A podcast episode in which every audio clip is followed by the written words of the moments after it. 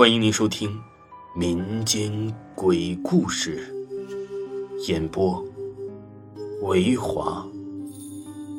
如果您喜欢维华讲的民间鬼故事，那您就不要吝啬您的小手，点个赞，关注一下再走吧。精彩继续。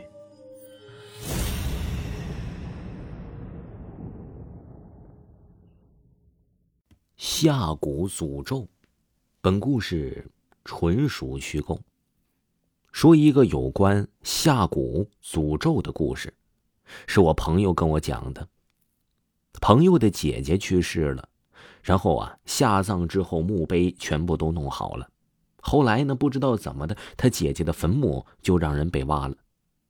大家说是仇家挖的，用他姐姐呢做了个法，人家是下的道家的法。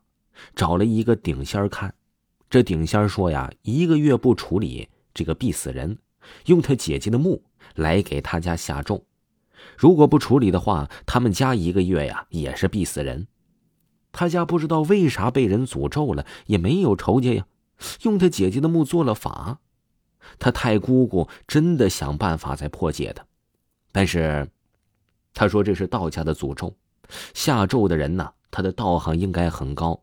他家是做生意的，是一个风水局，应该就是要改到他们家有钱的风水，就是利用他朋友的姐姐的这具尸体来改他们家的这个风水。也不知道这个事儿啊，说的到底是不是真的？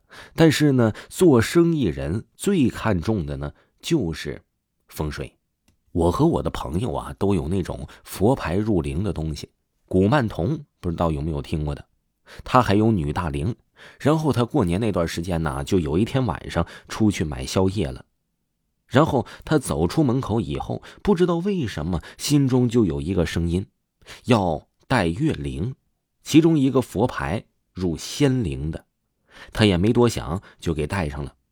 最后啊，买完夜宵在回家的路上，他骑电动车过马路，路边有车，那个车载道车没有看见他，还有一点距离。就撞到他了，然后为什么不知道？他忽然感觉右边有一股神奇的力量，把他一把推开，他倒在了左边，那个车呢撞在了电动车上，不然他呢就会把这个车就给撞到马路上了，后果即将不堪设想。应该是他带的这个月灵救了他，给他挡了一灾。我们本以为啊，这个事儿其实是个意外，这过段时间才知道这个事儿不是那么简单的。原来呀，他前几天看了一个特别厉害的神婆，这个神婆说他被一个女鬼跟踪了，那个女鬼和他呢是有着联系的。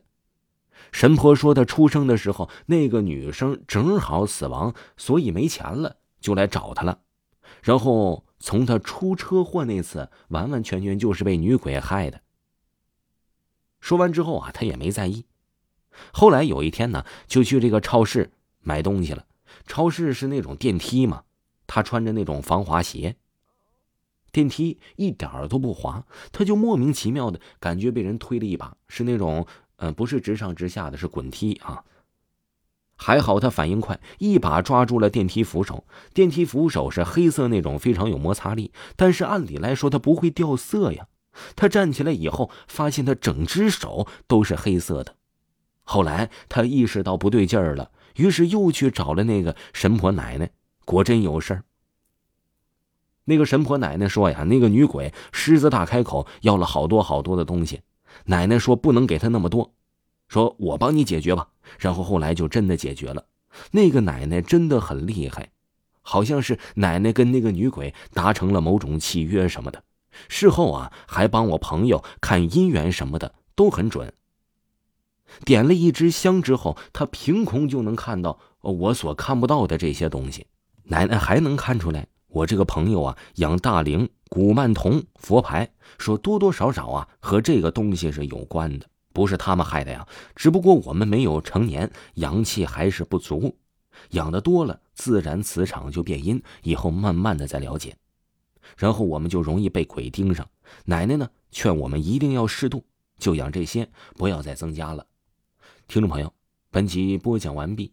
如果没有听过维华的专辑，维华将在本周出维华讲民间鬼故事第二部《灵异鬼事》即将推出，福利多多，而且非常非常的好听。喜欢的朋友不要错过哦！咱们下期再见。